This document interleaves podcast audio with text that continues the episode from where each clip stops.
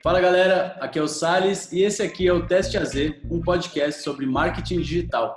Aqui é o Bruno Gabarra e a gente troca ideias sobre lançamentos, estratégia, tráfego, copy, mindset e tudo que envolve esse mundão digital. Aqui é o Marco Aurélio e vamos ter um papo sem demagogia, mais no estilo papo de bar. Mas ao invés de sair com aquela ressaca, você vai sair cheio de insights e pronto para ação. E eu sou o Rodolfo Franzin, fica ligado que aqui é um papo mais profundo, beleza? Para quem já domina o básico, para quem quer ir para o próximo nível. Galera, já quero avisar que a gente está no YouTube, para quem quiser ver a versão em vídeo. Estamos também no Spotify, Apple Podcast, Google Podcast e alguns outros aí que eu nem lembro o nome, hein? Importante, se você estiver no YouTube, não esquece de deixar seu like e um comentário pra gente, beleza? Então vamos lá, pessoal. Hoje eu sou um mero padawan aqui, porque o convidado é simplesmente André Cia, o único copywriter do Brasil com três troféus e sete em um, é extraordinário. Ele, junto com Juliano Torriani, encabeça um dos melhores masterminds do Brasil, o Invictus, estão subindo a barra do mercado com a famosa imersão de tráfego e copy. Cia, é realmente um prazer ter você aqui hoje. Para começar, se apresente e conte um pouco da sua história para a gente. Como foi seu início como copywriter ou no marketing digital? Pô, obrigado, Adolfo. Depois de uma apresentação como essa, o que a gente faz é querer mais agradecer do que se apresentar, né? Mas vamos lá. Eu sou André Cia e é, não sei se você ainda não me conhece ou se você já conhece já e já sempre teve essa dúvida. Cia não é nome artístico, eu juro por Deus, é sobrenome, tá? É, sobrenome de família. Sou copywriter desde 2014. Comecei trabalhando, mas eu estudava copywriter desde 2010. Uh, é, e sabe, deve até contar, Rodolfo, comecei a estudar copywriter quando eu ainda trabalhava em empresa física, era uma escola profissionalizante e os anúncios no Google AdWords não estavam mais performando. Foi a primeira vez que eu vi a palavra copy. Não sabia falar inglês, mas é, comprei, comecei a comprar curso, treinamento e estudar durante a durante a noite, né? Trabalhava durante o dia, estudava durante a noite. Em 2012 eu decidi se me tornar copywriter. Foi um processo de dois anos, dois anos ainda estudando, porque eu não queria entrar pela base, eu já queria entrar com um bom conhecimento, queria começar a a dominar a área. Isso daí tanto que me custou um casamento, né? Mas tudo bem, é, faz parte. É, e talvez isso seja interessante. Se você é empreendedor, se você é empreendedor e está ouvindo o podcast está vendo o vídeo no YouTube, é interessante pensar o seguinte, que criar uma relação com o seu parceiro, com a sua parceira, para que não haja essas discordâncias. Você vai precisar estudar um pouquinho mais, se dedicar um pouquinho mais. Eu não tinha a maturidade em 2012 que eu tinha hoje, não estou aqui. Hoje sou casado, minha esposa me apoia totalmente. É, é, importante essa, essa paz no lar, né? Na época não tinha, eu só falava, preciso estudar. Tratava mal ela. É, do tipo, não deixava ela como prioridade, não explicava o porquê o estudar era uma prioridade. Bem, continuei em 2014, eu falei o seguinte, legal, saio da empresa física e agora fico só no digital como já tinha estudado, feito as primeiras vendas como afiliado, acho que eu sou do Hotmart desde 2013, não vou me lembrar exatamente quando entrei, já tinha é, era bem legal. Eu estudava copy, aí eu queria testar o que eu aprendi. Então, eu fazia anúncio, fazia página, fazia e-mail, fazia captura, fazia sequências, até os funizinhos para vender como afiliado. Só que eu não queria ser afiliado, eu queria ser copywriter. Aí, quando começava a dar certo, eu aprendia o que, que aquilo dava certo e ia fazer outra coisa para aprender a trabalhar com nichos diferentes. Em 2014 entrei no mercado digital. É, em outubro, é, não, em outubro não, perdão, em agosto. Em outubro eu fiz o meu primeiro seis dígitos. Em dezembro eu fiz o primeiro, os primeiros seis dígitos dentro de um lançamento, o HLS, né? Hiperlançamento semente. Era foi um produto que foi bem bacana porque a gente, em vez de fazer as palestras e depois vender, a gente vendia e depois entregava as palestras, né? Foi, foi bem interessante o, processo, isso em 2014. 2014 para 2015. Passei Natal e Ano Novo trabalhando nesse projeto. A gente lançou, é, come, começou o lançamento em dezembro e fechou em janeiro. Depois disso, em maio, maio, em maio, não, janeiro, fevereiro, março março de 2015, escrevi o meu primeiro lançamento de sete dígitos, sete dígitos em quatro dias, né? E em maio, junho, agora foi maio, maio, junho. Entre maio e junho, não vou saber precisar, o primeiro lançamento de sete dígitos em um dia. Óbvio que para gerar isso, os produtores, os experts que eu trabalhava eram experts incríveis, pessoas maravilhosas, com uma equipe de tráfego muito boa. Copy sem tráfego não rola. Uh, todo mundo alinhado, tinha equipe de recuperação que trabalhava bem, o pessoal que fazia ligação para o pessoal que imprimiu o boleto e não pagou, ou o pessoal que gerenciava o cuidado com o aluno. Então, tive a oportunidade de trabalhar também com boas equipes que propiciaram isso. Acredito que é importante, né, principalmente, talvez, se alguém estiver começando aqui, entender que um projeto ele é feito por várias partes, né? Tem que ter o cara de copy, tem que ter o cara de tráfego, tem que ter o cara de suporte, tem que ter o cara de entrega, tem que ter o expert que vai fazer os vídeos que são necessários, as lives que são necessárias para que um projeto performe bem. Então, desde então, o que aconteceu? Aí fiz vários lançamentos, eu não sei exatamente quantos lançamentos de sete dígitos eu fiz, tá? Parei de contar. Eu sei que eu todo ano eu ia lá pegava o troféu de sete dígitos em um dia, né? No ano passado, troféu do Érico Rocha oferece. No ano passado fui para pegar de oito dígitos em 12 meses, porque afinal de contas, para uma empresa que eu presto consultoria, a gente fechou 18 milhões em vendas em 12 meses, mas já não tinha mais troféu de oito dígitos em 12 meses, então não peguei troféu nenhum. Uh, esse ano, é, pois é, é, é, ah, cara, sei lá, é fase, né? Fase. Uh, que mais que eu posso falar sobre carreira? Bom, tenho hoje dois masterminds, grupo de mentoria, junto com o Juliano Torriani, nós temos o Invictus, nós temos o Growth, também temos um grupo de mentoria Prime e temos o Elite Digital, que é um programa que de verdade está tá crescendo bastante. É, tem o quê? Setembro, setembro, outubro, novembro, dezembro, janeiro, cinco meses, aproximadamente 1.400 alunos né? E é um produto de recorrência, então é bem interessante. Tem alguns projetos bem legais acontecendo aí. Mas eu estou aqui para servir vocês, não para falar de mim. Então, você que está ouvindo ou você que está vendo, me desculpe por te enrolar com três minutos de história, mas eu quis seguir o que o Rodolfo falou de me apresentar. Então, estou aqui para servir vocês, galera. Não, foi ótima a apresentação, Cia. É, eu vou já emendar uma pergunta aqui. Então, claro desde 2010 você já estudava copy, né? Mas você começou a trabalhar como copywriter em 2014. Sim. Você entrou nesse mundo, começou de fato a trabalhar como copywriter. Quais foram os seus três principais momentos desafiadores? Tá, vamos lá. Eu acho que todo o momento da decisão, não quando você pensa em algo, o momento onde você fala o seguinte, não, eu vou ser algo, eu vou fazer algo, eu acho que é o momento mais difícil, porque você tem que mudar todos os padrões mentais que você tenha de empregado para ser um empresário ou empreendedor. Você vai escolher. Empregado. Na época eu era empregado. Eu tive que mudar todos os padrões mentais. Como empregado, você tem algumas é, algumas tarefas, algumas atribuições que são até cômodas como um empresário, um empreendedor, não. Tá? Você precisa até diversificar, falar, caraca, eu vai estar o meu negócio, eu preciso entender como que funciona o dinheiro, por exemplo. Eu sei que a minha maior dificuldade na época foi entender como funcionava o dinheiro. Entender que existe reserva de caixa, existe fluxo de caixa e que eu seria diretamente responsável. Você está trabalhando, você recebe, tem o fluxo de caixa entrando. Né? Todo mês você vai receber o salário. Você é um empresário, um empreendedor? Não. Você pode receber 10 vezes mais ou receber zero no final de uma operação. Então, entender o fluxo do dinheiro, alinhar o meu tempo, o tempo que eu tinha disponível para o trabalho, porque eu não podia ficar enrolando, com o estudo, né? entender quem eu queria ser. Eu acho que esse foi o primeiro desafio, fazer o planejamento de carreira, que é uma coisa, puxa vida, mas se eu vendo curso, eu vendo e-book, eu vendo tal coisa na internet. Não, você tem uma carreira. Você não deve simplesmente vender um, na minha visão, tá? Você não deve simplesmente vender um curso. Você deve pensar em qual que é a sua carreira online para que você seja uma pessoa de destaque no mercado, para que você seja um dos top, dos 10 mais, dos 5 mais, dos 3 mais dentro da sua categoria. Tanto é que eu defini. É... Bom, depois eu conto essa parte da história. Então, esse foi o primeiro desafio.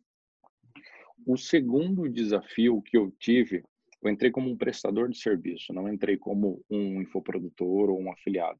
Fiz testes como afiliados para desenvolver o músculo da COP. Eu acho que o segundo grande desafio que eu tive como prestador de serviço foi conseguir a confiança do mercado em quem eu era. Né? Em 2014, tinha gente que não sabia o que era copy. Tinha gente que não entendia. Hoje está muito fácil. As pessoas sabem o que é copywriting, copywriter. Uh, naquela época, as pessoas não sabiam nem escrever o que era copyright. Era só copyright de direitos autorais. Então, é, me relacionar com pessoas para conquistar confiança, mostrar meu trabalho foi importante. E o que, que eu fiz? É, conversei com um amigo, falei, putz, eu preciso entender um pouquinho mais sobre posicionamento, posicionamento de marca, posicionamento, criação de imagem, construção de imagem, tudo mais. Ele me deu algumas dicas, inclusive um dos livros que eu recomendo é Posicionamento, tá? Ao Rise Jack Trout, é um livro clássico de, de, de administração de negócios, recomendo. Leia esse livro 35 vezes. Também um outro livro que pode ser útil é As 22 Irrefutáveis Leis do Marketing, do mesmo autor. Tá? É um livrinho velho, mas compensa. Eu comecei a criar relações com pessoas, fazendo favores para algumas pessoas que eram interessantes, só para conseguir indicação. Então, primeiro a decisão, depois ter a possibilidade de trabalhar com clientes que eu queria trabalhar. Eu não poderia chegar para alguém desconhecido que já era grande no mercado e falar: "Ei, cara desconhecido que é grande no mercado, eu que estou começando agora quero trabalhar para você", porque eu entraria num processo de negociação onde eu não poderia negociar valor, não poderia negociar nada. O que, que eu fiz foi: opa, peraí, se eu quero atender os caras grandes, como posso me posicionar para uma linha do tempo, chegar até os caras grandes? Então, posicionamento com os primeiros clientes, entregar muito resultado, uma uma crença que eu criei é que eu só vou ficar rico se eu deixar as outras pessoas ricas, né? Essa crença foi muito importante para mim. Eu tenho que deixar rico as pessoas que me contratam para que eu fique rico. Usar essa palavra rico, né? Tem palavras melhores, mas funciona no caso. E a terceira, o terceiro ponto é, eu acho que acontece quando você começa a ter resultados. Quando você começa a ter resultados, e eles são resultados que são consistentes e regulares, que basicamente você fala, puxa vida, parece que tudo que eu toco dá certo, tem um bichinho dentro da nossa cabeça, que é o bichinho que tem gente que chama de zona de conforto, tem gente que chama de status quo, você escolhe o nome que você quiser. É esse bichinho que se instala na sua cabeça que você fala o seguinte: legal, tudo que eu faço funciona. E começa a dar, não é a confiança, é o excesso da confiança. E foi um bichinho que eu tive que matar. Né? Eu percebia que tava, é, eu estava começando a ficar preguiçoso na produção de algo, ou na pesquisa de um avatar, ou na construção de uma oferta. Eu percebia esse cara falava: Caraca, eu tenho que matar ele. Eu tenho que trabalhar mais, eu tenho que estudar mais. Eu não entendi ainda quem é o avatar, eu não entendi ainda o produto direitinho. Deixa eu ver mais uma hora de vídeo, deixa eu estudar mais um pouquinho. Então, puxa vida, legal. E-mail está com uma boa taxa de abertura, como que eu posso aumentar? e eu matei ele com uma outra crença que é sempre dá para melhorar. Né? Então, a minha, a, eu acredito que esse fundamento de crenças que eu fui criando ao longo da minha carreira, principalmente essa de sempre dá para melhorar, né? É, foi a, a, a, principal crença que me fez superar os desafios. Eu não sei se eu consegui responder a sua pergunta. Respondi? Fantástico. Respondeu Fantástico. da melhor forma possível. Né? Cia, esse processo, eu, eu passo por esse desafio hoje, acho que você vai ter um ensinamento bacana aqui. Esse processo de você conquistar o seu primeiro cliente, você começar a ter um destaque, isso exige um tempo, né? Isso exige Sim. uma certa paciência, um certo o desafio da paciência mesmo. Às vezes você se compara com outras pessoas, é, você quer atropelar as coisas. Quanto demorou, né? Como foi essa linha do tempo para você? até você ter realmente um resultado bacana? Para mim, acabou sendo é, putz, bem rápido, né? Se a gente contar mesmo no, numa linha padrão, ela acabou sendo bem rápida porque havia vários fatores. Primeiro que a gente está falando de 2014, o mercado ele não era tão competitivo. Hoje existem muitos profissionais em muitas áreas. Também não existia, é, também não existia tantos infoprodutos, é, Hoje você anda, se tropeça em alguém vendendo um produto na internet. O, as estratégias que usei dentro desses primeiros projetos, é, com exceção de um, a maioria foi voltada para lançamentos. Então, lançamento não era uma coisa que todo mundo sabia o que, que eram aqueles quatro vídeos. Hoje as pessoas já sabem, já existe uma. Ah, puxa vida, tá me chamando para workshop, sei que vai vender no final. Então, o time foi um fator que acelerou o resultado. E também um outro contraponto, é, eu posso explicar com uma metáfora, tá? Imagina que a gente a gente esteja andando, Adolfo, num a gente vai numa feira popular e a gente não sabe aonde vende as melhores frutas. Você fala o seguinte: puxa vida, eu adoraria comer uma maçã, tá? E a gente está andando, tem um monte de maçã ali, um monte de maçã, e a gente não sabe qual barraca vai comprar. Aí você tem a ideia de falar o seguinte: opa, peraí, olha, dá uma olhada naquele cara ali lá no fundo, ele está dando uma amostra grátis. Aí a gente vai caminhar até ele, vai ver essa amostra grátis, vamos provar e provavelmente a gente vai comer dele. Vamos pegar a maçã que ele vende, vamos comprar, vamos nos tornar clientes dele. E provavelmente a gente vai recomendar para aquela pessoa, para outras pessoas, né?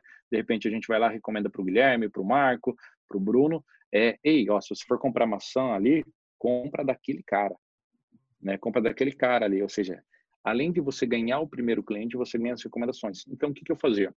Uh, em 2014, especificamente, grupo de Facebook de marketing digital era incrível.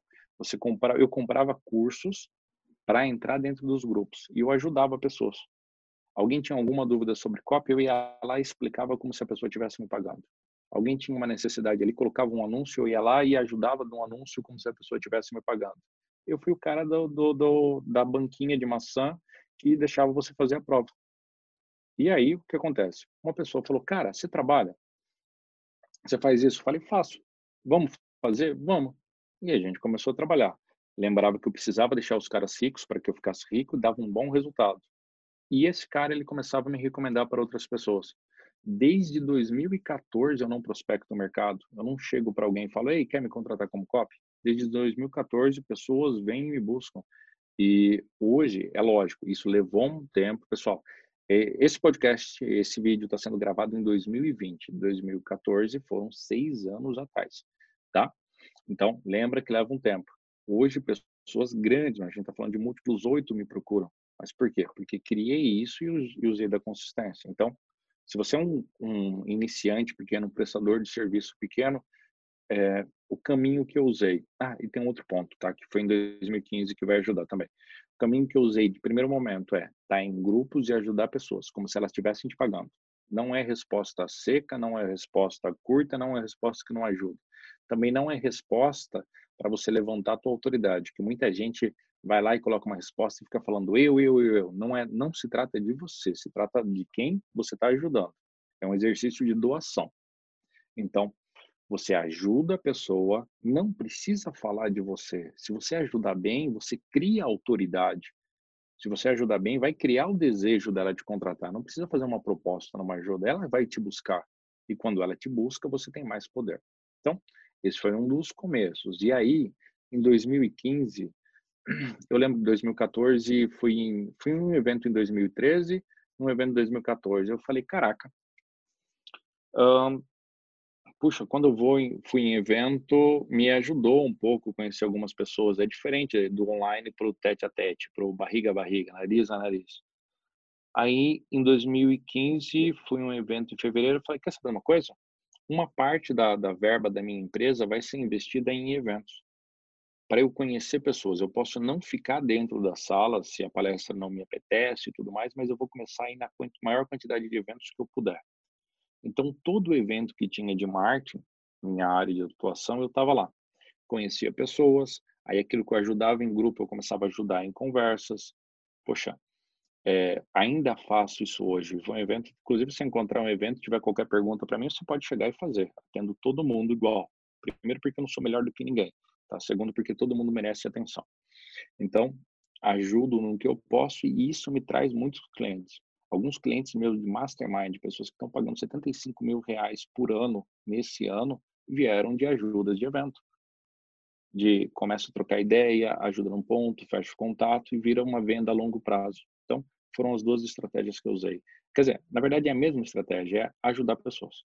É dar uma maçãzinha grátis ali, falar, prova um pouquinho, se você gostar, eu tenho aqui para vender para você. Ô, Cia, e É, esse padrão que você teve, você falou aí de seis anos, de 2014 a 2020, você conseguiu desenvolver esse padrão e conseguiu é, ter muita consistência fazendo isso. Sim. Você sempre teve esse padrão de consistência na sua vida ou foi naquele momento ali, próximo de 2014, que você desenvolveu isso? Foi no momento da decisão. Lembra, o primeiro desafio, eu tive que mudar todo, todo, todo o processo de comunicação interna. Eu fui um cara que na época da minha faculdade, uh, em, do, em 99 eu entrei na faculdade, em 2003 eu me formei, eu não, entrei em 98, no, eu não vou me lembrar exatamente. Pô, a gente tá falando do milênio passado. Eu acho que eu entrei na faculdade antes do Marco nascer. Né, Marco? entrei na faculdade antes do Marco nascer. Um, cara, eu faltava às aulas para ficar no barzinho tomando com os meus amigos. Eu não era consistente. Mas aí na hora que eu falei, opa, peraí, a minha vida depende de mim agora, eu falei, eu preciso mudar. Eu preciso mudar em vários pontos. Né? Eu peguei tudo aquilo que eu fazia, trabalhei bem, todos, só fui demitido uma vez na minha carreira e já trabalhei em vários lugares, tá? Uh, trabalhava bem, geralmente era promovido, sempre tive um espírito um pouco competitivo. Se tinha alguém que era um melhor gerente comercial na região, eu queria ser um melhor gerente. Já fui gerente comercial, já fui gerente pedagógico, escola profissionalizante. Eu queria ser o melhor gerente pedagógico, a gente chama de coordenador pedagógico, ou o melhor gerente comercial, corria para correr prêmio. Mas, cara, não era tão consistente. Eu me dedicava enquanto estava no trabalho.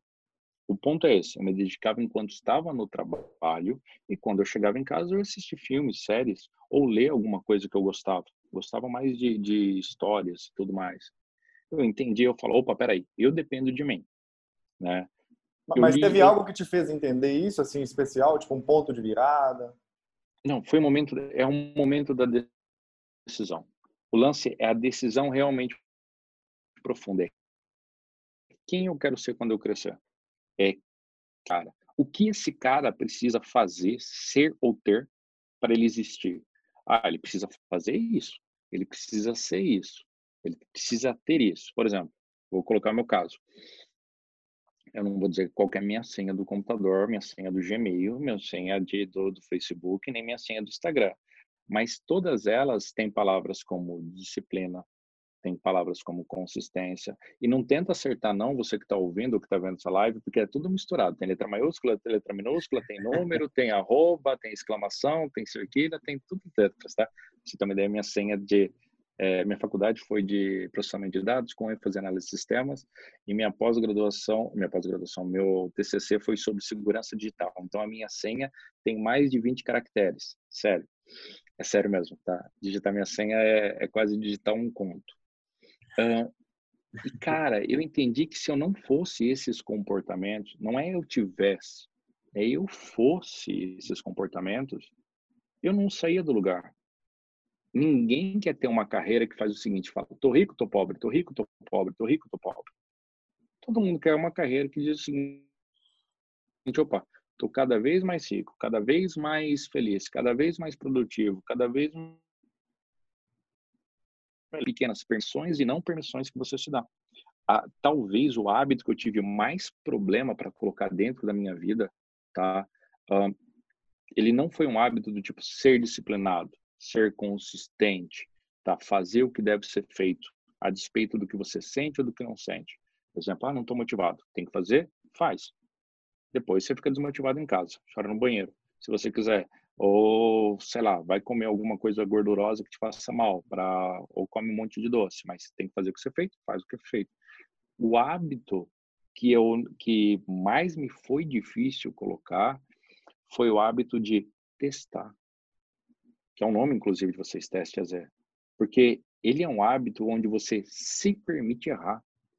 Esse foi o hábito que para mim foi mais difícil, porque eu queria fazer para dar certo. Vou fazer isso para dar certo. E aí, eu, outra crença que eu criei é: faça até dar certo. Foi uma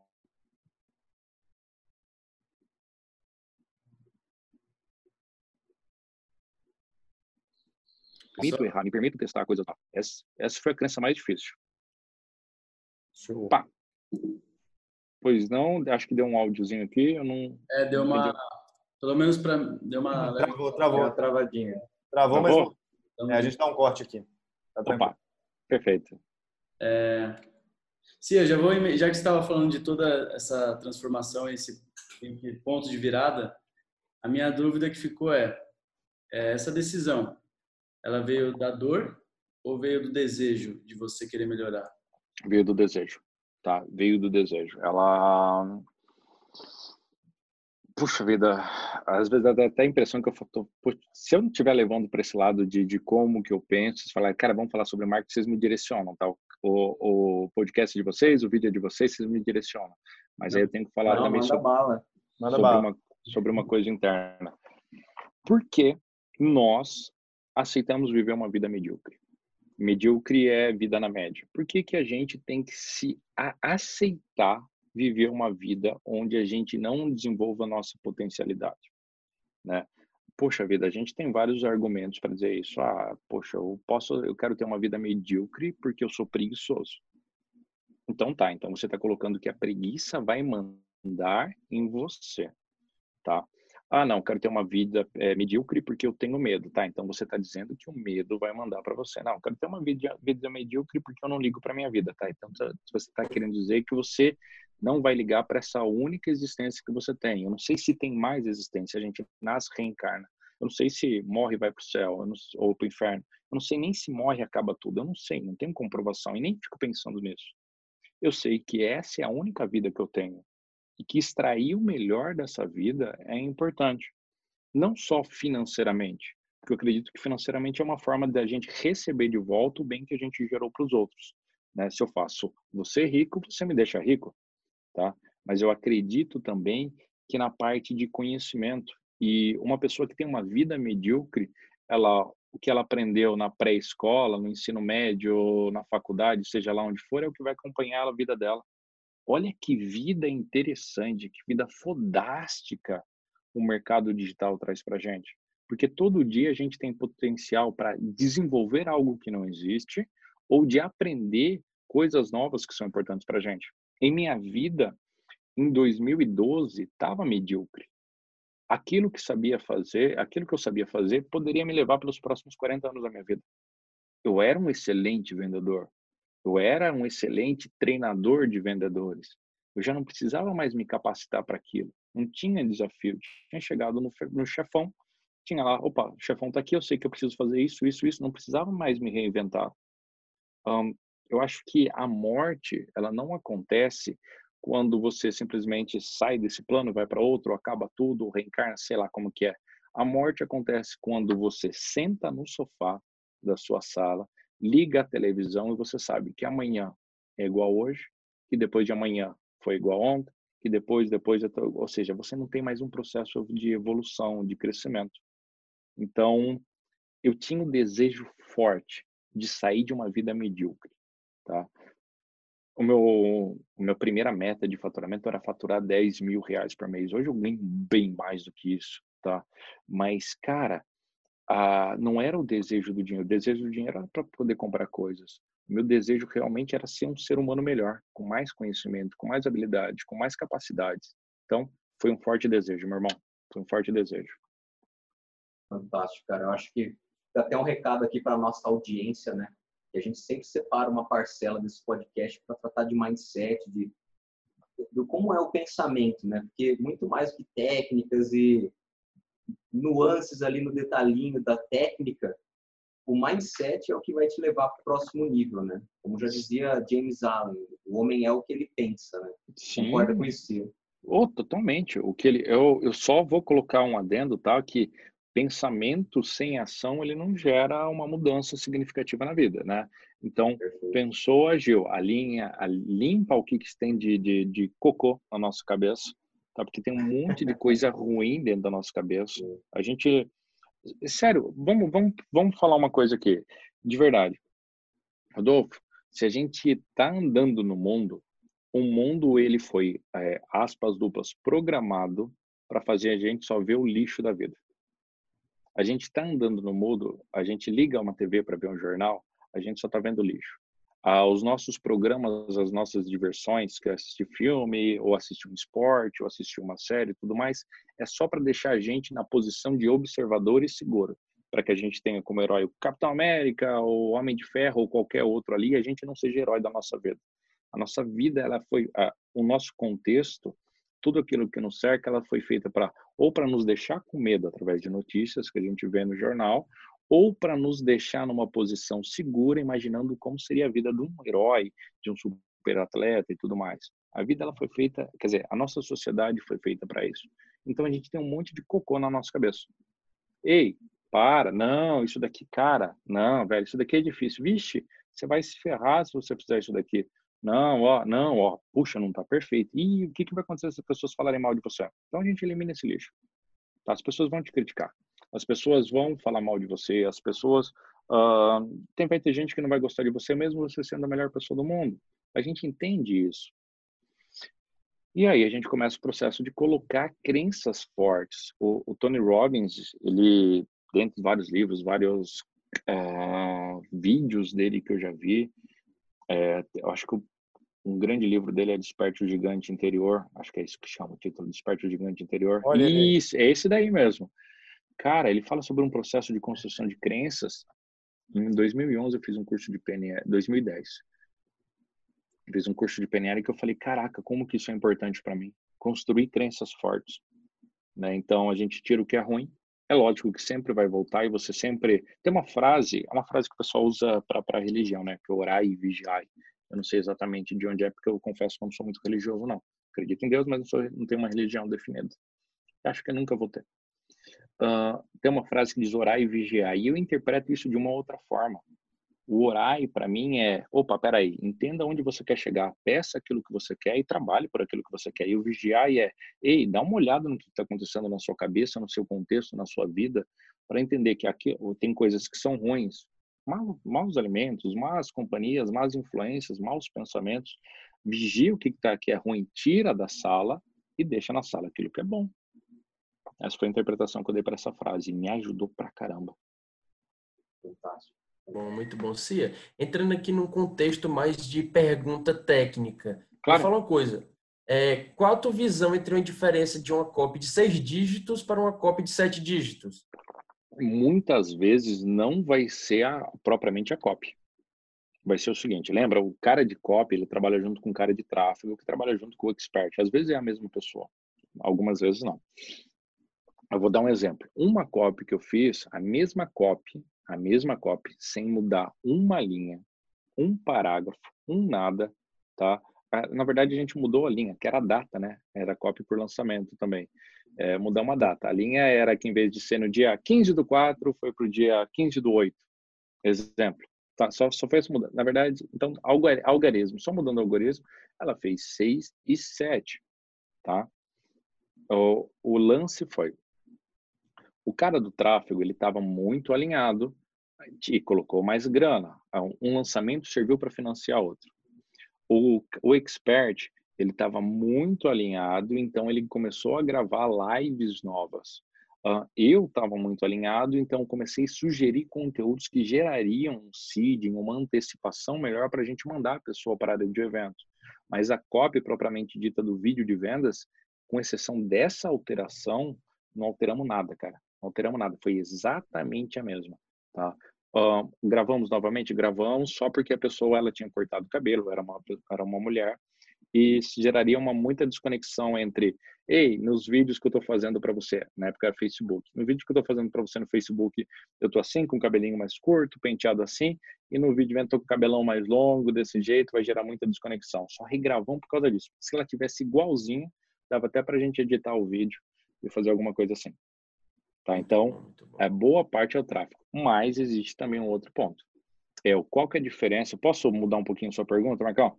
Pode sim, com certeza. Qual que é a diferença de uma copy que performa bem e de uma copy que não performa?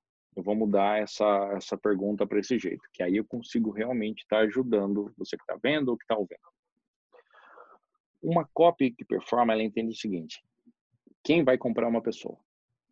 Tá? Basicamente, a gente vai começar por esse ponto. Quem vai comprar é um ser humano, é uma pessoa, é uma pessoa que vai decidir comprar ou vai decidir não comprar. Essa pessoa, ela tem os seus objetivos de vida, tá? Ela tem os objetivos, aquilo que ela quer e aquilo que ela não quer, tá? Dores e desejos. Então, entendemos um, que é uma pessoa, a gente não pode fazer uma cópia me mecanizada. Dois, que são objetivos uh, ou de alcançar algo ou de tirar, eliminar algo da, da vida dela. Três, essa pessoa, é, é, a gente está falando de pessoas, mas vamos entender como grupo de pessoas. Essa pessoa ela tem alguns interesses que ela foi construída durante a vida. Alguns livros que ela lê, alguns filmes que ela vê, algumas séries que ela acompanha, artistas, músicos, assuntos que despertam a atenção e as, assuntos que afastam a atenção. Então, ela tem interesses, tá? Bom, entendemos que essa pessoa, um, pessoa, vamos só reformular, um, pessoa que quer alguma coisa ou que não quer alguma coisa com um grau de interesse, tá? E que ela gosta, é, esse daqui é um pouquinho mais, não é tão objetivo, é mais subjetivo, a gente percebe escrevendo e nos em uma live, em um vídeo que a gente vê a retenção e que essa pessoa ela tem quase como se fosse um eu vou usar um termo aqui eu vou me explicar durante a explicação ela tem quase como se fosse um tom de música preferido tá? Ela ela gosta de um padrão de linguagem preferido ela gosta de que seja ou que eu seja mais carinhoso vou explicar desse jeito ou que eu seja mais carinhoso ou que eu bata mais pesado. Ela gosta mais do, do passa a mão na minha cabeça ou me dá pancada. Eu entendo isso através de pesquisa, através da produção de conteúdo, colhendo os dados que os, é, os dados produzir conteúdo é extremamente importante porque você não aumenta só a sua base de cliente, você aumenta a sua inteligência sobre a sua base, tá? Então eu entendo isso, o conteúdo, cara, de verdade. É, só fazer um pequeno parênteses.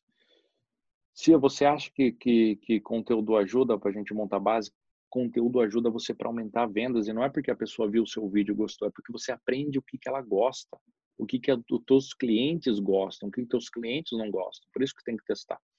Então, você junta tudo isso, coloca em uma estrutura, e para mim, é, é, estrutura é coisa de Deus, template é coisa do capiroto, né? mas isso é uma opinião pessoal.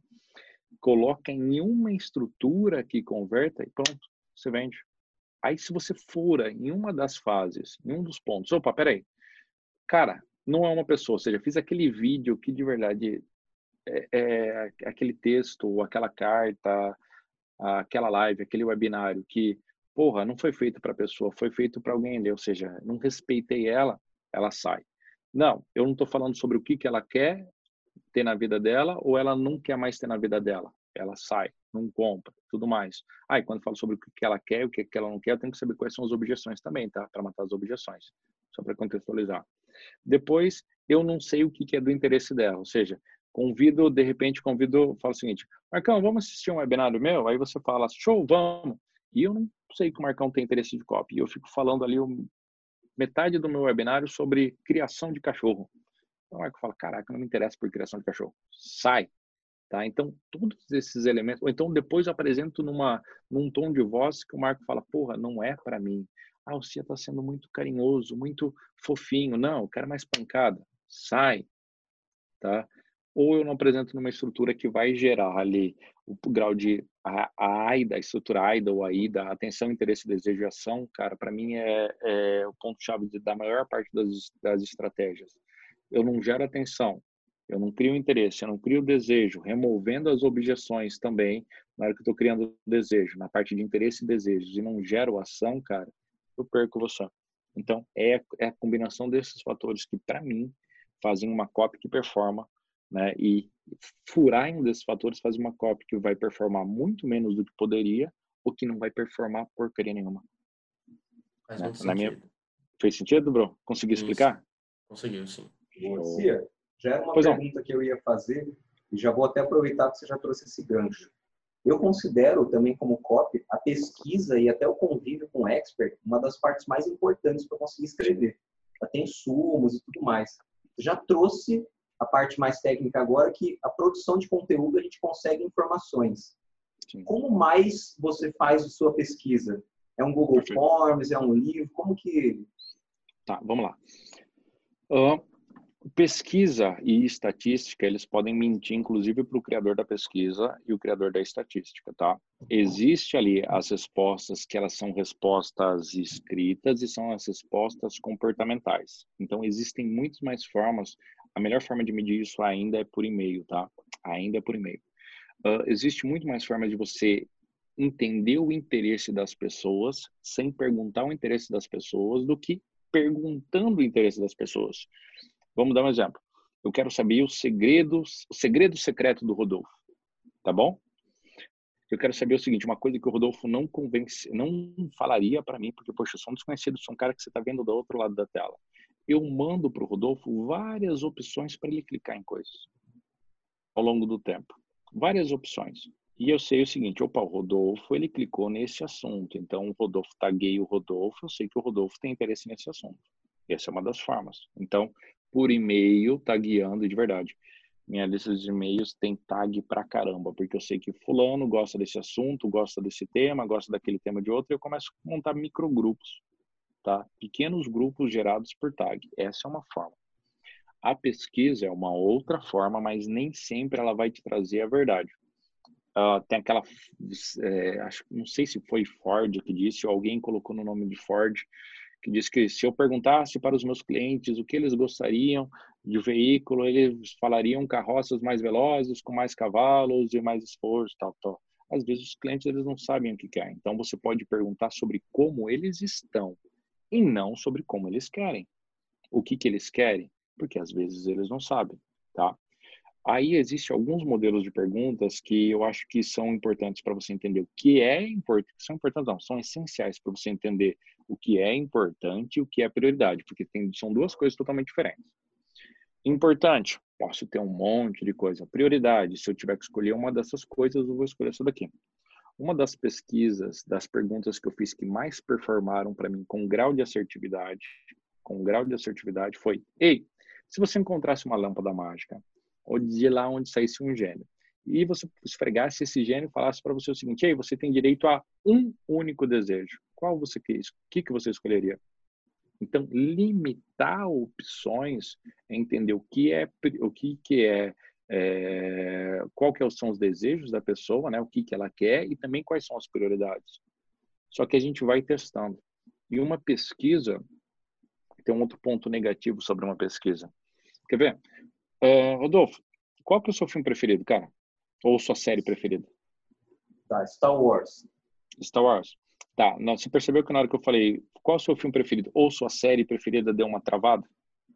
Eu coloquei opções. Tá, falo, Rodolfo, qual que é a sua série preferida? Game of Thrones. Game of Thrones, legal. E do ano passado? Nossa, agora não vou lembrar. Então, as respostas elas estão ligadas ao contexto que a pessoa que recebe a pergunta está vivendo, tá? Se hoje, por exemplo, se eu perguntar hoje o seguinte, Rodolfo, qual que é o seu pior problema que você tem para enfrentar? Você provavelmente vai falar de alguma coisa que é recente, mas esse recente não significa que é permanente. Vamos imaginar o seguinte, que eu falo, Rodolfo, qual que é o maior problema que você enfrenta na sua vida hoje? E você quebrou o carro, poxa, na semana passada você quebrou o carro e mecânico fez isso, fala, cara, meu maior problema é encontrar pessoas que eu posso confiar para contratar. E não é, é uma casualidade que foi gerada por um acontecimento recente que vai influenciar na sua pesquisa. Então, a pesquisa ela deve ser bem construída. Eu demoro mais tempo, mais tempo mesmo. Puxa, eu vou mandar uma pesquisa para um avatar. O que, que eu faço? Processo agora, processo técnico. Escreva lá 600 perguntas, 600 é exagero, tá? Mas é só para contextualizar. Escreva um monte de perguntas. Aí eu falo, caraca, essa daqui eu posso estar tá influenciando na resposta ou não? Posso. Então, não é uma boa pergunta. Essa daqui eu posso estar tá influenciando? Não.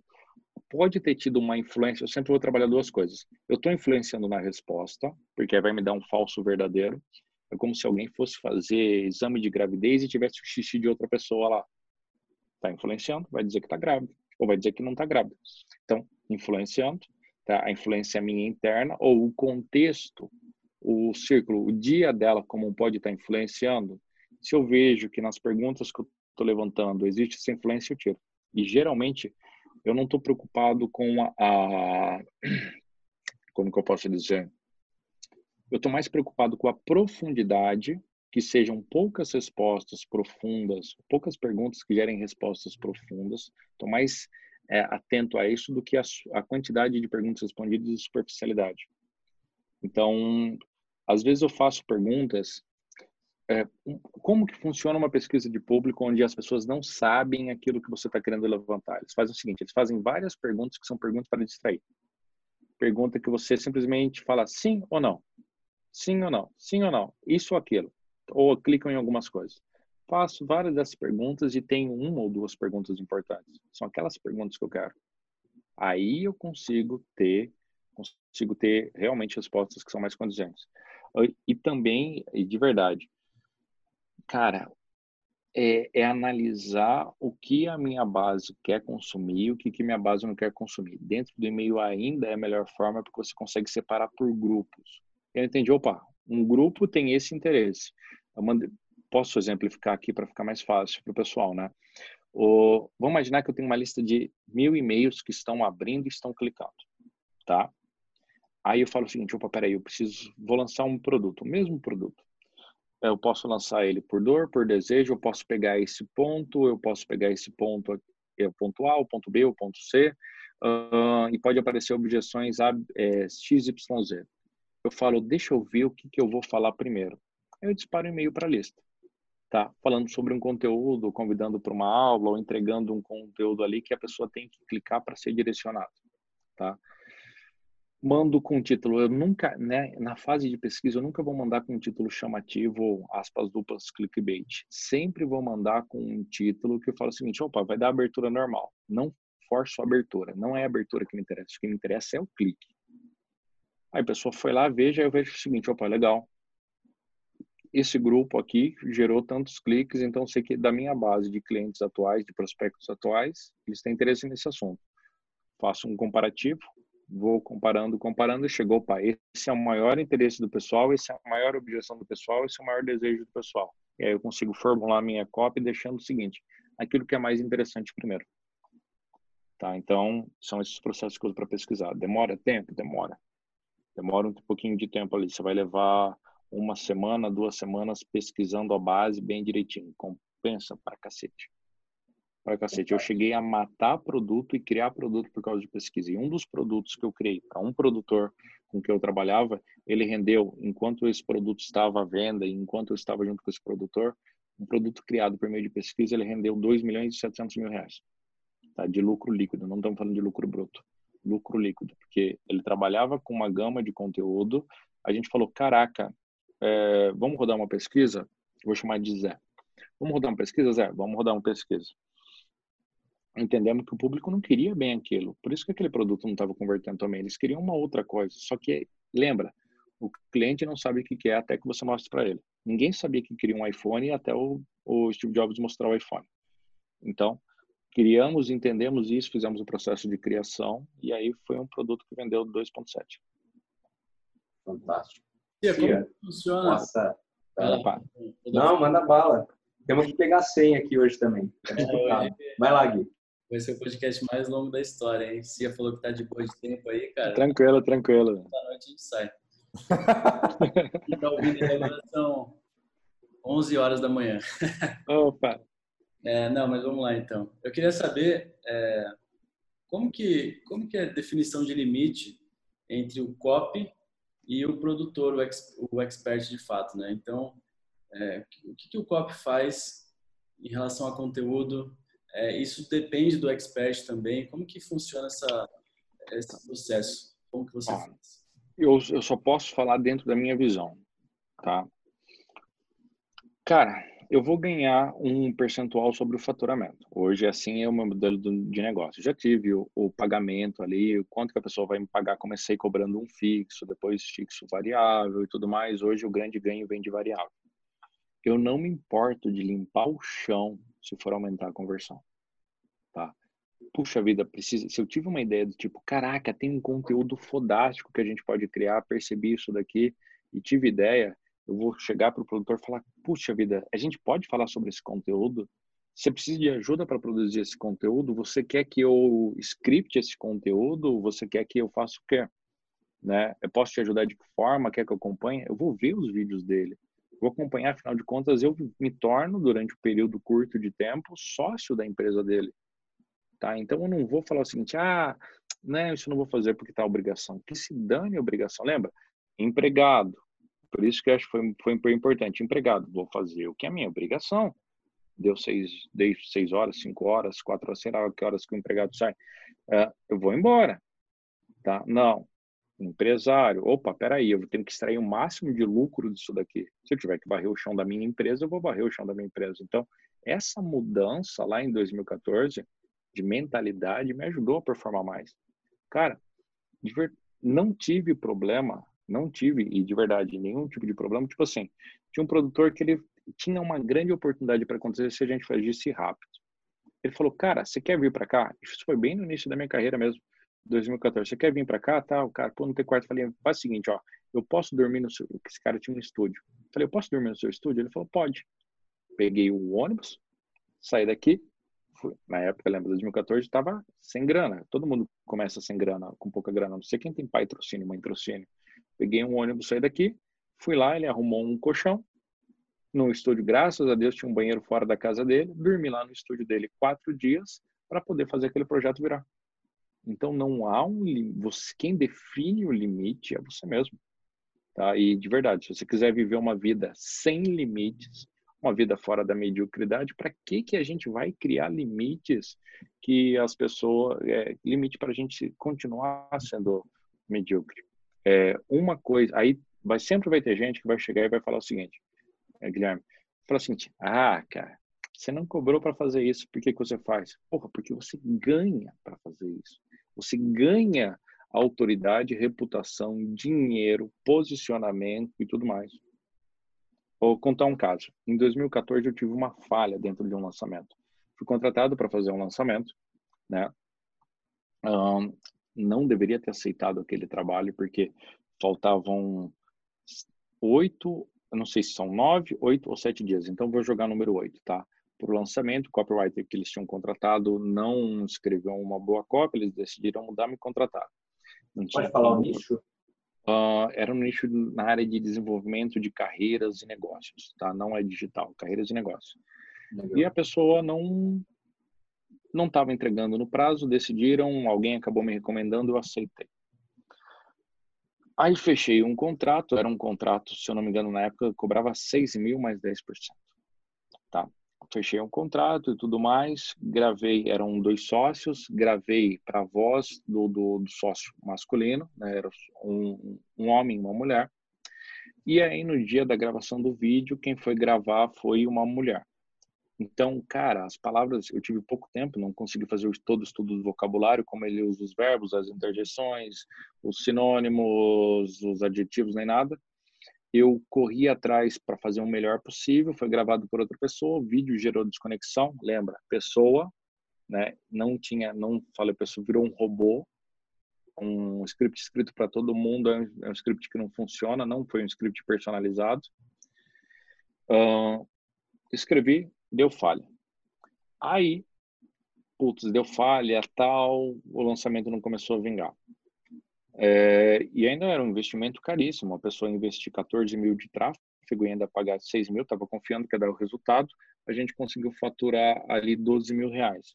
Então, o cara sairia dali com, fora o tempo de trabalho dele, custo de ferramenta, custo tal, ele sairia com, com sério prejuízo. Uh, vamos também chamar de Zé, só para contextualizar aí para sua audiência, fecha o contrato com um termo de sigilo. Então, vamos chamar de Zé. Todo mundo vai ser Zé aqui. Aí, o Zé veio, o Zé é um cara honesto, ele falou, pô, né, pô, obrigado, você ajudou, tal, tal, tal, a gente não teve, eu quero combinar com você só uma data maior para pagar. Aí eu virei e falei o seguinte, Zé, vamos fazer uma coisa? Não me paga, tá? Não me paga um centavo. Pega esse dinheiro que você vai pagar, também não coloca esse dinheiro no bolso. Pega esse dinheiro que você vai pagar, vamos programar, um lançamento, tá? para daqui 45 dias, vamos combinar certinho, vamos trabalhar certinho. Me, por favor, me dá a oportunidade de trabalhar para você nesse próximo e se der resultado, eu vou ganhar dinheiro. Você também vai ganhar dinheiro. Se não der resultado, você não precisa me pagar nem da segunda vez. E eu implorei pela oportunidade de poder, ah, Cia, não foi erro seu, foi, eu aceitei um projeto errado. Eu poderia não ter aceitado. a minha decisão foi uma decisão errada. Trabalhei com ele, aí fizemos o um lançamento, teve uma performance até considerável, ele não chegou a bater seis, é, seis dígitos, mas, porra, foi seis mil de lançamento e a gente conseguiu tirar ali naquela época, é, não vou me lembrar o número exato, mas entre, eu não vou lembrar, qualquer coisa que eu falar aqui, sei que deu lucro? Alguma coisa acima da casa dos, dos 50k, mas não vou me lembrar, qualquer número que eu falar seria mentira. Aí ele me pagou. Aí ele me indicou para outras pessoas, inclusive me indicou para esse cara que foi o primeiro seis dígitos que eu fiz. Então, no meu limite de responsabilidade, estaria, não, velho, cara, você me contratou, eu fiz o trabalho, me dá o dinheiro, acabou, relacionamento, tchau, se foda. Eu sei se não sei se pode falar se foda aqui, mas falei se foda. Pode. Mas, então, isso é, tá, tá justo. Não estaria injusto isso. Só que lembra, eu falei, opa, quem que eu quero ser? Não, eu quero ser um cara que as pessoas que façam fila para me contratar e não um cara que vai pedir, vai entrar na fila para ser contratado. Então, eu mudei as barreiras, mudei os limites, dei o meu melhor, tive tive essa oportunidade, sou grato. Infelizmente não posso citar o nome do Zé, mas sou grato ao Zé por ter me dado a chance de fazer de novo uma cópia para ele. E pô, foi um ponto importante da minha carreira. Então, o limite você que impõe. Respondendo a sua dúvida, o limite você que impõe e você pode escolher colocar um limite baixo para ter uma carreira baixa, resultados baixos, autoridade baixa e viver uma vida baixa, ou você pode escolher falar o seguinte, cara, eu vou é, é, eu vou fazer o que, que, tudo que for necessário, importante, preciso para performar. Lembrando que é sempre uma não é uma corrida de 100 metros, é uma maratona. Em si, cara, isso daí faz muito sentido. A gente até falou isso no, ontem no podcast que a gente gravou é, com Marcelo Germano, né? E eu falei exatamente isso. A diferença que eu senti quando eu trabalhava ganhando fixo e quando eu passei a ganhar variável. Para mim são Sim. dois jogos diferentes. E a principal questão que eu sempre friso é que, tipo assim, quando eu ganhava fixo, eu queria mostrar que estava fazendo. Não necessariamente eu estava fazendo.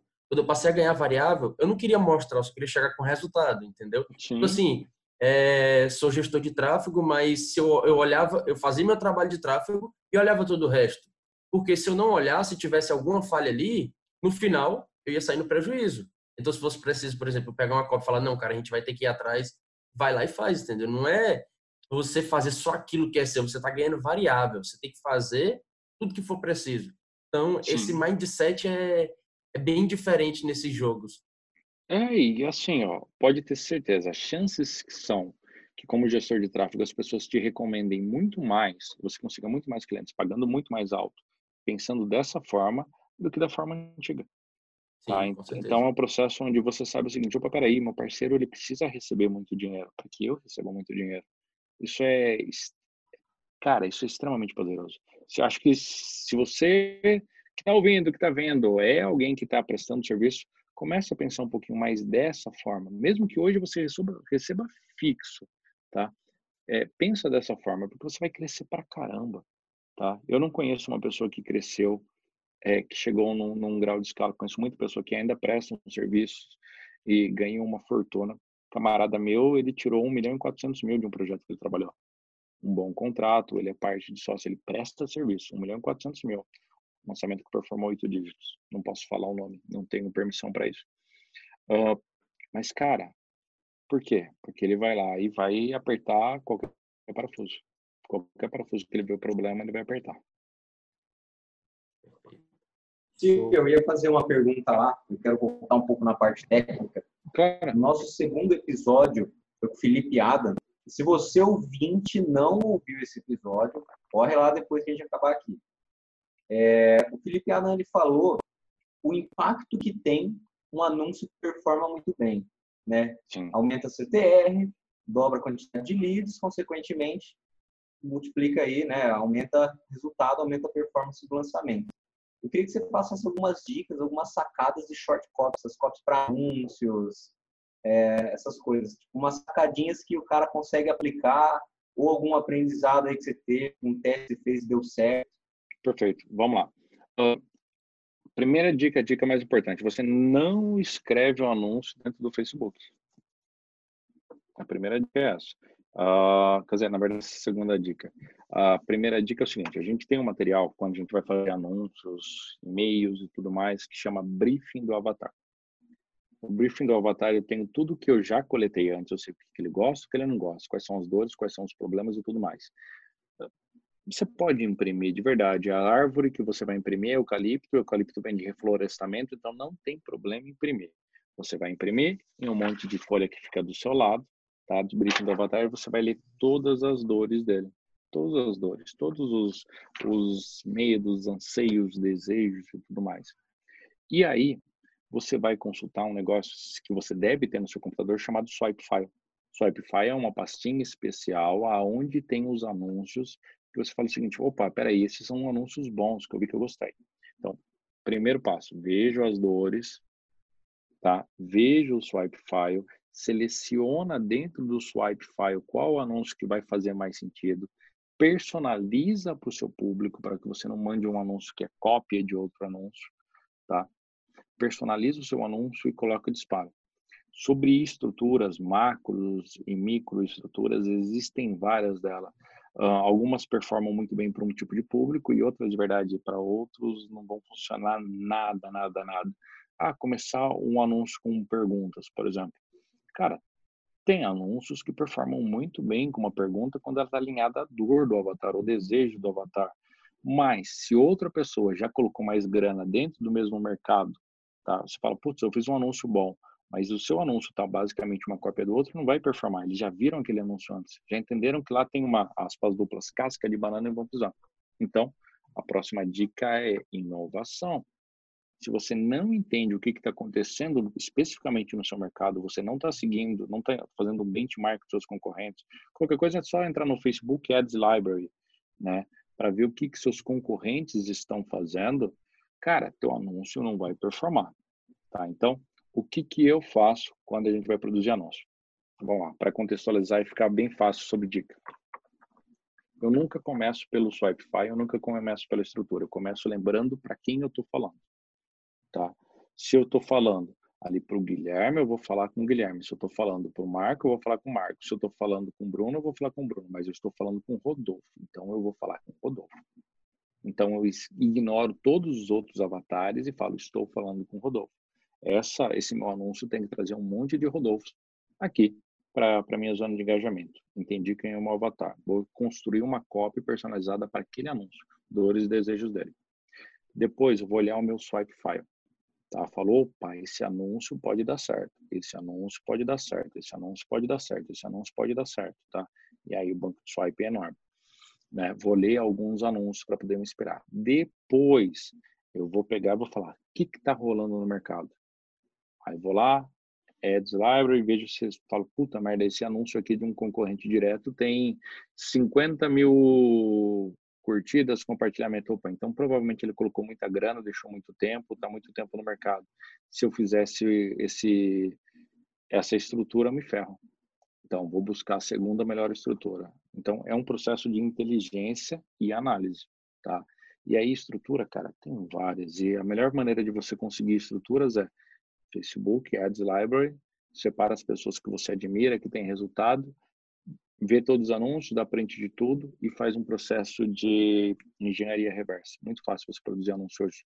Hoje em dia, de verdade, desde 2014, nunca houve uma era mais fácil para produzir anúncio do que hoje em texto, em vídeo e tudo mais. Qualquer um que estiver ouvindo, que fizer esse caminho, consegue produzir anúncios que estão performando melhor. Hoje é a coisa mais fácil que tem. Detalhe, o CIA mostra um método na imersão em que você escreve um vídeo de vendas em 45 minutos, e é verdade. É verdade. Aí é um método, mas é um método de escrita e também lembra o seguinte, tá? É, qualquer processo de escrita ele, ele demanda de um treinamento, Marco. O que, que talvez você, ó pessoal, se você se, se você que estiver ouvindo se inscreveu para uma imersão, se vai numa imersão, está pensando em imersão, você vai não vai ouvir agora não, porque senão você vai entender o jogo que a gente só explica depois, tá? Então, estou te dando um spoiler, não, não ouve agora não, tá? É, Marco, o que a gente faz? A gente treina as pessoas a criarem processo de escrita, tá? Escrita é treinável, análise é treinável, é um comportamento que a gente vai refinando, mas ele é treinável. Então, a gente treina facilita, remove todas as barreiras. Lembra? uh, a gente tem a gente tem tarefa clara. Você vai lembrar disso daqui, quatro regrinhas: tarefa clara, referência, tempo e armadilhas. Qualquer processo de, de análise de escrita, a gente tem que ter tarefa clara, tempo para fazer, né, referências e matar as armadilhas. Então, assim a gente consegue também fazer anúncio, fazer copy, fazer vídeo, fazer um monte de coisa.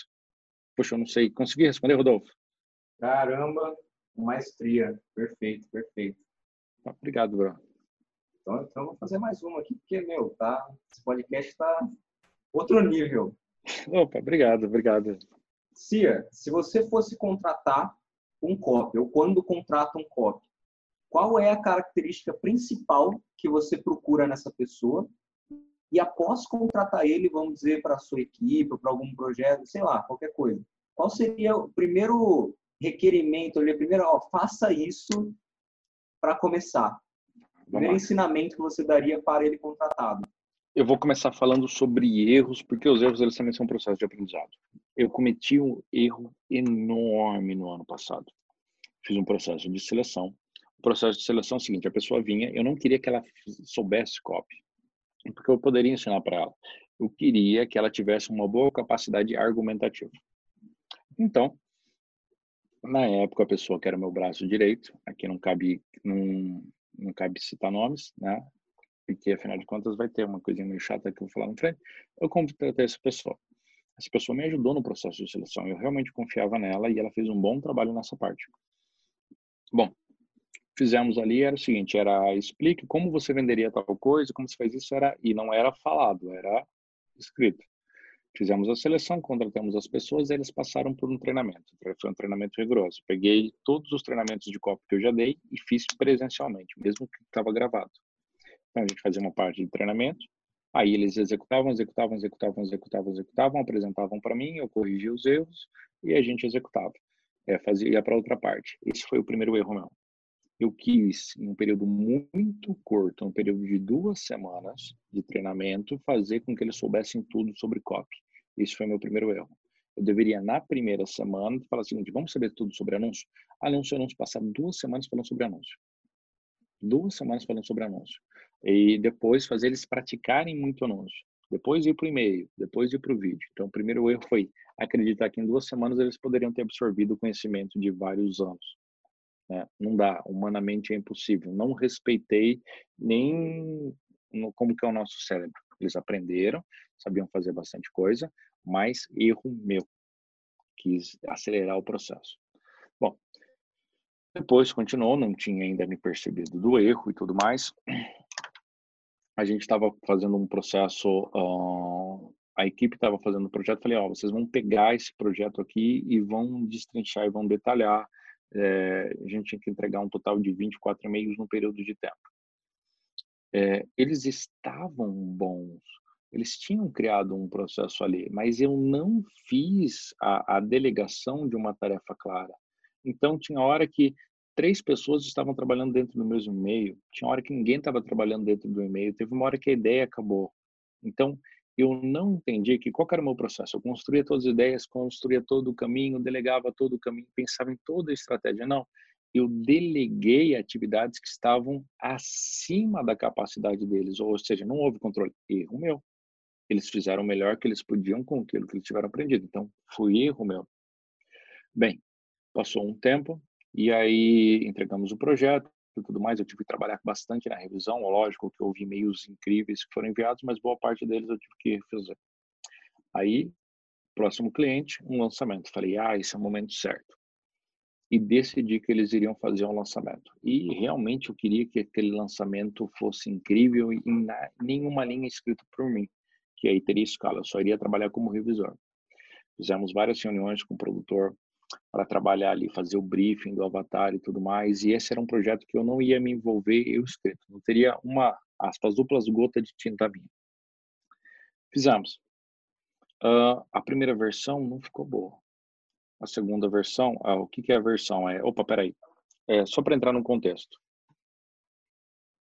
Uh, diz para mim o seguinte, isso daqui é bom para prestador de serviço. Para quem não tá, é, Rodolfo, diz para mim onde começa onde termina a caneta. De que lado começa? Nossa. Você decide, né? Acho que na direita aqui. É. Por quê? Você pode decidir, ela começa por aqui ou ela começa por aqui. Isso é um prazo, tá? O pessoal que está ouvindo é o seguinte, peguei uma caneta, coloquei na frente aqui do Rodolfo e falei o seguinte, era uma caneta perguntei onde começa, onde termina. Isso daqui é um prazo, tá? O prazo é um período de tempo que você tem para fazer uma atividade. Tá? Eu tenho TDAH, transtorno de déficit de atenção. Se eu deixar as coisas acontecerem, eu vou deixar para a última hora. Vamos imaginar que o fim da caneta está desse lado, eu vou deixar pelo tempo mais próximo. Se eu tenho 10 meses para fazer alguma coisa, eu tenho tendência a fazer em três dias. Isso acaba com a produtividade. Acaba. Então, o que, que eu coloquei dentro da minha vida é, opa, peraí, isso daqui é um prazo. Então, eu escolhi onde começa e onde termina a caneta. E aí eu decidi que se eu tenho um período de tanto tempo, o meu prazo vai ser só a tampinha da caneta. Eu sou eu que decido, não é ninguém que decide por mim. Então, quando eu falo fizemos a primeira versão, é nós tínhamos um período de aproximadamente 27 dias para produzir o e-mail, o, o vídeo, tá? após ter estudado tudo mais. E a primeira versão ela deveria ter sido entregue no quinto dia. Não estamos falando no, no 27 dia, no quinto dia. A equipe tinha que produzir. A primeira versão estava boa pedi algumas reformulações, segunda versão não estava boa. Terceira não estava boa. E aí, por uma inabilidade minha, eu explodi com a equipe. Não, foi na quarta versão. Explodir não é de tratar mal, é falar, porra, pegar café, trazer, falar assim, eu vou virar a noite trabalhando porque vocês não fizeram um bom trabalho. Foi erro meu. Eu não devia ter tratado as pessoas assim. Erro meu. E fiz uma reunião ali todo cheio da verdade, como se eu fosse melhor do que qualquer um que estava lá e não era. Eu deleguei errado, não preparei bem minha equipe. Coloquei a, a garrafa na mesa, trabalhei ali, ainda não estava satisfeito, como eu tinha tempo. A, acho que a quinta versão que eu fiz ficou manhaca, porque eu fiz num, estado de humor péssimo. Tirei um dia de folga e fui lá fiz a sexta versão. Foi aprovado, deu um, um retorno bem legal e tudo mais. Então, foi um erro meu também colocar as pessoas numa situação onde elas não tinham como fazer aquilo. Não tinham uma, uma habilidade ainda, elas nunca tinham escrito lançamento. Né? E eu confiei totalmente, eu delarguei em vez de delegar. Né? Então, o conselho que eu dou, processo de contratação é simples, ver como que o cara é, ver como que o, se o cara ele escreve bem, entenda isso, você precisa, lógico, entender copy, mas o processo realmente que ferra a tua equipe é o teu processo de liderança. É o teu processo de liderança. O processo de liderança que vai... Líder ruim, como eu fui um líder ruim, vai fazer com que as pessoas não performem bem. Acabaram que, dessa equipe original de três copywriters, uh, um só ficou aqui comigo, duas pessoas foram demitidas. Existe um caso que eu quero colocar aqui, que é o seguinte, tinha uma pessoa entre eles e eu. Essas pessoas, essa pessoa, às vezes, ela passava, ela também não aprendeu a ser líder. Ela não conseguiu liderar bem. Eu não aprendi a ser líder, ela não aprendeu a ser líder, então ela simplesmente ela distribuiu os cascudos que eu dava. Ei, eu tomei um cascudo, vou distribuir o cascudo. Aí acabou saindo, uh, não houve mais espaço para essa pessoa na empresa, acabou saindo também. Eu não, não queria mais ela dentro do escopo de trabalho por algumas outras questões que não vêm ao caso aqui. Mas a principal coisa para contratar, na minha visão, seja um copywriter, seja um designer, seja a moça da limpeza, é você ser um bom líder começa em você. Porque, cara, é você que vai criar a cultura, os valores, a empresa. E de verdade, eu já tinha, até pegar aqui que tá, coincidentemente, eu não acredito em coincidência, acredito em coincidência, fiz uma live e falei sobre isso. Os valores da minha empresa estavam aqui. Quando eles entraram, estavam aqui. Tudo mais. Mas, cara, quem quebrou os valores da minha empresa fui eu. E quando o líder quebra o valor da empresa de verdade, por mais que o funcionário seja bom, que o colaborador seja bom, que o futuro sócio, porque eu penso em deixar é, pessoas da minha equipe como futuros sócios. Se futuros sócios sejam bons, você quebra a tua empresa, tá? Então, essa eu acho que é a maior lição colhida de verdade. Me doeu pra caramba. Ano passado me doeu pra caramba, mas aprendi. Então, foi um ano bom. Né? Cara, eu consegui responder, velho? Nossa, 100%. 100%. Saindo agora da parte técnica, compartilha com a gente um hobby que você tem, Cia. Puxa, eu, eu não sou muito de, de hobby. Eu, eu, Tá, primeira coisa, eu sou um cara simples, eu nunca vou gostar de, tipo, eu não gosto de lugares muito chiques. Na verdade, eu prefiro comer no, no dogão da esquina do que. É lógico que eu gosto de comida boa, tá? Um Sim, você não é... gosta de um gin? É verdade? Não gosto, cara, eu gosto de cerveja mesmo. Eu sou, eu sou um cara, cara bem simples, então não tenho hobbies caros. Uh, eu prefiro muito mais estar em casa com meu cachorro e minha esposa assistindo um bom filme do que viajar, lógico. De vez em quando a gente gosta de praia, de vez em quando a gente quer ver os amigos, viajar ali, mas eu sou um cara bem caseiro, tá? Então, os meus hobbies, puxa, leitura e audiobook, não, eu não vejo, eu vejo como uma mistura de hobby e uma mistura de crescimento. Eu gosto bastante de audiolivros, tá? Hoje eu ouço em inglês, antes tive que aprender inglês sozinho, mas hoje eu ouço inglês. Então gosto bastante, gosto de ou, ou filmes que eles quebram expectativas, eu adoro. De vez em quando eu tento desenhar, muito mal. Um hobby meu é escrever.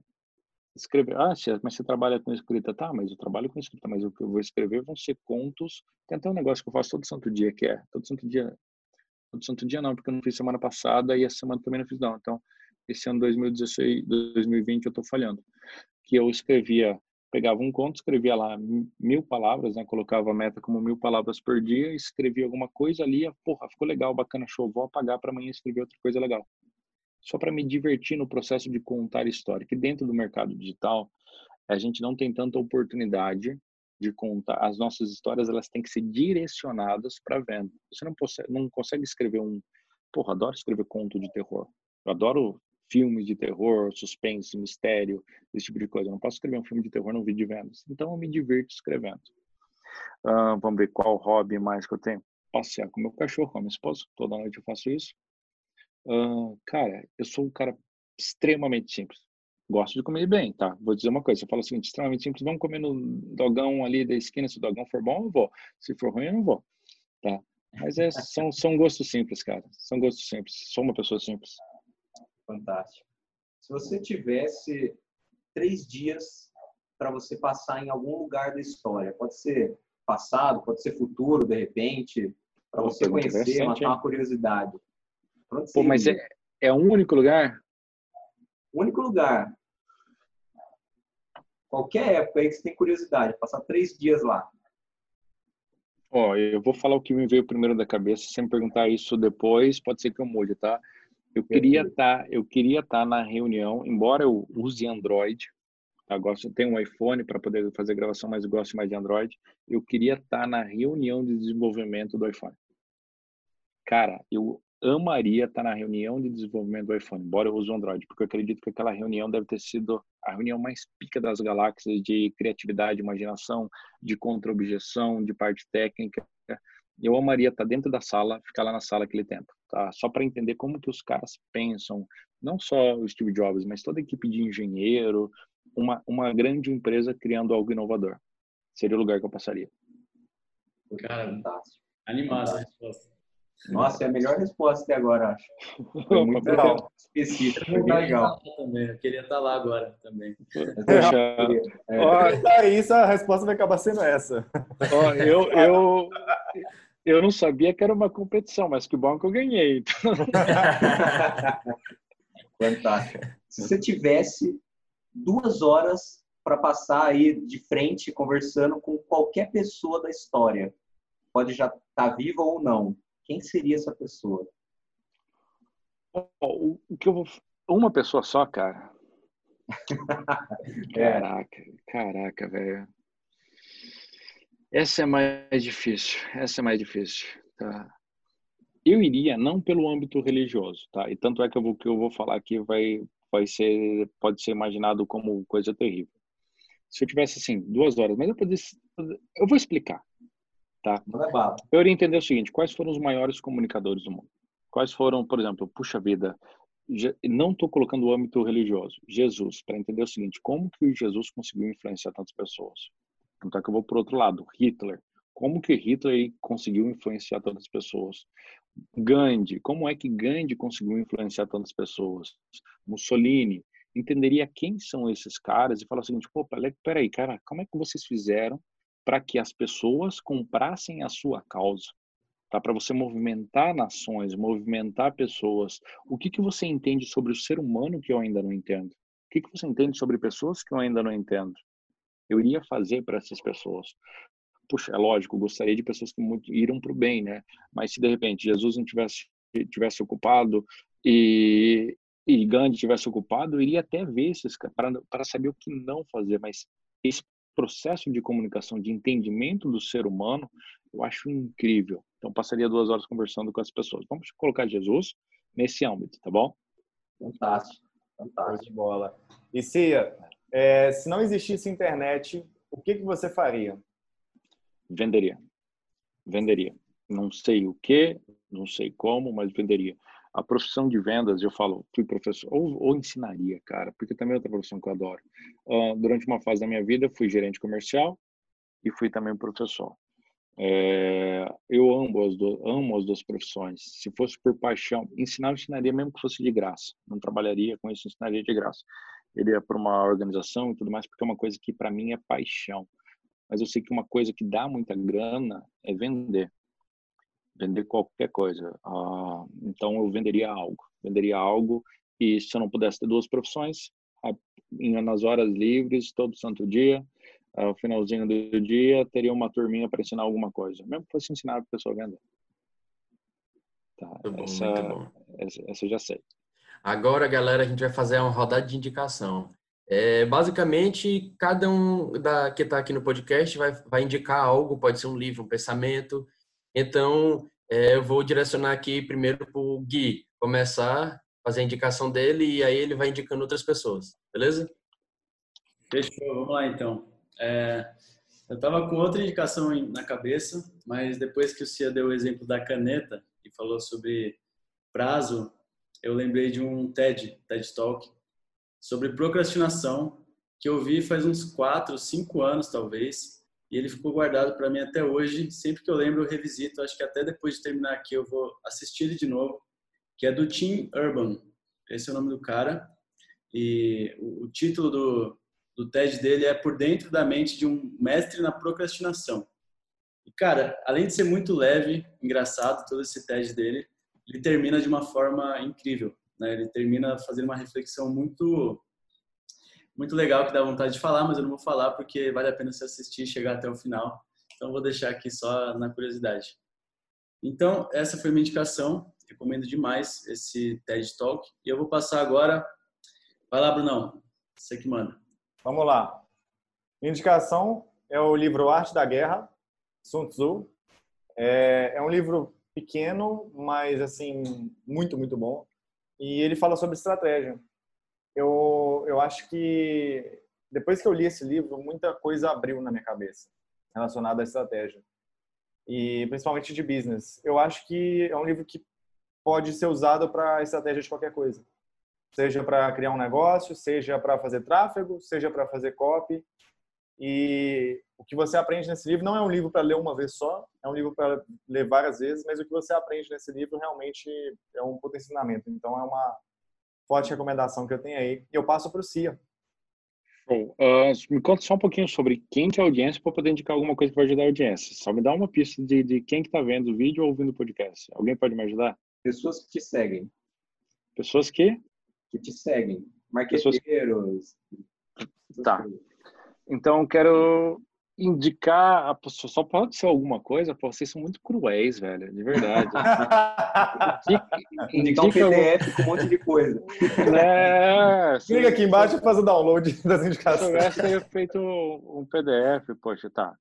Vou, vou começar com, com uma indicação do seguinte, de uma verdade universal, que você é responsável por você.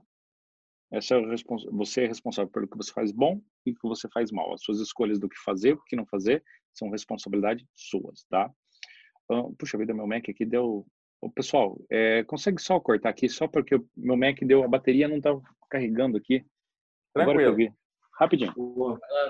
Rapidinho, rapidinho, rapidinho, rapidinho. Coloquei uma outra tomada que o disjuntor tá ligado. Ah, foi. Foi. Então, Indicação, tá? Então, você é responsável pela sua vida, você é responsável por você. Essa é a grande verdade. As suas escolhas daquilo que você faz, daquilo que você deixa, deixar de fazer algo é, é também uma escolha, tá? Você é responsável pela sua vida. Uh, a minha indicação ela vai ser um pouco genérica. Eu não vou indicar um livro, um filme e tudo mais. Eu vou indicar pesquisa. Encontra a, o que você está passando, qual que é o grande problema que você está passando agora, nesse exato momento. Lembra que a nossa vida é cheia de contexto. O problema que eu estou passando agora ali me parece maior do que os outros. Nosso objetivo é resolver o problema. Encontre ele, entre na Amazon.com e baixe os livros que são necessários para você ler. Tá? Existem vários livros. O mito do empreendedor, para quem está com um problema para colocar a empresa no, no ar, sprint para quem já tem empresa, mas não está conseguindo produzir de uma maneira escalável, uh, o herói fora da lei para quem quer entender os arquétipos dos do, dos personagens do Avatar para trabalhar com marketing, uh, Copy That Sells da Maria Veloso, que é um livro de copy muito fácil de ler, está em inglês, mas ele funciona muito bem para você começar. Ou tem um outro do é, Great Leads para você conseguir gerar atenção do Michael Ford. Uh, filmes, assista filmes que tenham uma história que você consiga se motivar e você vai escolher o seu time, o seu filme preferido, perdão, séries, por exemplo, as séries que estão bombando, ah, dos livros ainda, cara, puxa vida, eu não sei me, eu não sei, eu quero causar impacto, eu não sei quem é minha audiência ainda, eu quero causar impacto. Vai na livraria, veja quais são os best-sellers, escolha os livros que contam histórias que se tornam best-seller para você aprender a se comunicar tá? Séries que fazem sucesso, você tem a obrigação de ver, porque lá dentro existe um elemento que faz com que as pessoas parem de viver a vida delas para prestarem atenção numa série. Veja se esses elementos são úteis para você e você escolhe da sua preferência, tá? É indicação, essa indicação ela é bem subjetiva, tá? Extremamente subjetiva vê no seu parceiro, na sua parceira, caso você seja casado, noivo, casada, noiva tal, vê no seu parceiro, na sua parceira, o que, que eles podem de agregar para o seu trabalho, porque às vezes a pessoa que mais convive com você é a pessoa que você menos ouve. Então, o que eu indico é que você encontre a solução para o seu problema, seu maior problema hoje, procure em livros, séries e filmes, e com isso eu consegui fazer a indicação aqui de oito livros aqui diferentes. Obrigado. Fantástico. Massa. Indica alguém, Cia. Indicar alguém? É. Cara. Não, indicar ó. alguém aqui que é para dar indicação aqui da gente. Ou eu tá. ou, ou o Rodolfão. você Bruno... então, você você então. Você começou. Você começou. Beleza. É, cara, eu quero indicar hoje um vídeo do Gary Vee, que é. Ele tá em inglês lá, mas traduzindo em português é o conselho que você dá para quem tem até 20 anos. E esse vídeo ele foi uma mudança de chave na minha, na minha cabeça. Por quê? Porque eu passei a entender que eu não precisava estar olhando para a vida das outras pessoas. Ao invés de eu estar olhando para a vida das outras pessoas, eu poderia muito bem olhar para mim e pensar, cara, o que é que eu posso melhorar na minha vida aqui nesse momento, ao invés de admirar, por exemplo, ah, aquela pessoa está fazendo tal coisa. Eu passei a olhar para mim e falar assim, cara, é, como eu posso melhorar meu lançamento, ao invés de olhar, pô, o cara está fazendo sete dígitos. Como eu posso pensar assim, como eu vou botar 100 mil meu bolso hoje, quanto eu estava vendo uma pessoa fazendo um milhão. Ou seja, foi eu focar no meu e parar de dar atenção para os outros. Isso para mim foi me fez amadurecer muito, principalmente porque é, eu, eu tive que no mercado eu tive que amadurecer para continuar no mercado, porque se eu não amadurecesse eu ia sair do mercado, não ia continuar. Então esse esse vídeo para mim foi muito bacana. E agora você indica alguém? Agora, agora sobrou eu. Vamos lá. Bem, hoje minha indicação vai ser. Eu aprendi. Eu já conhecia isso, negligenciei. Aí, um pouco tempo atrás, o Brunão me mostrou. E eu, poxa, eu vou dar uma chance. E é um quadro dos sonhos. Se você não sabe o que é isso, é o seguinte: o quadro dos sonhos é você pegar, sei lá, qualquer coisa, uma cartolina, Procura no Google as coisas que você quer conquistar na sua vida, independente do que seja. Pode ser um, uma Ferrari, pode ser um AirPods, pode ser um qualquer coisa, um tênis novo, um lugar que você quer visitar, tudo que te move, tudo que mexe com você, que pode ser tratado ali em uma foto. Pode ser um físico, um shape, alguma coisa assim, tanto faz.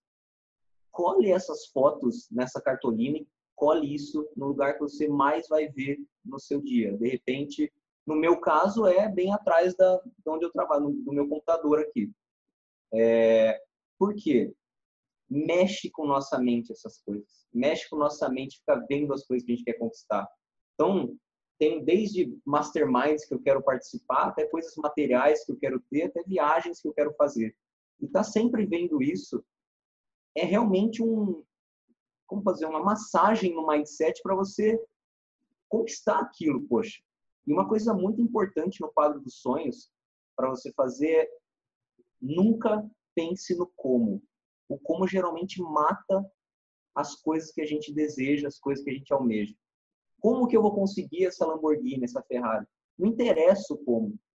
Deixe aquele efeito daquela, daquela foto, daquele quadro dos sonhos que você criou para você, trabalhar na sua mente. Você, naturalmente, na sua vida, você vai buscando como descobrir aquilo.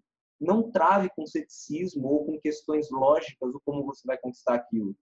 É uma coisa que me ajudou muito, é uma coisa que eu faço recente e fica como minha indicação. Muito bom, Rodolfo. É, e agora a gente vai fechar o carrinho, né, pessoal? Então chegamos aqui. Pô, sacanagem. Lindo podcast Teste AZ.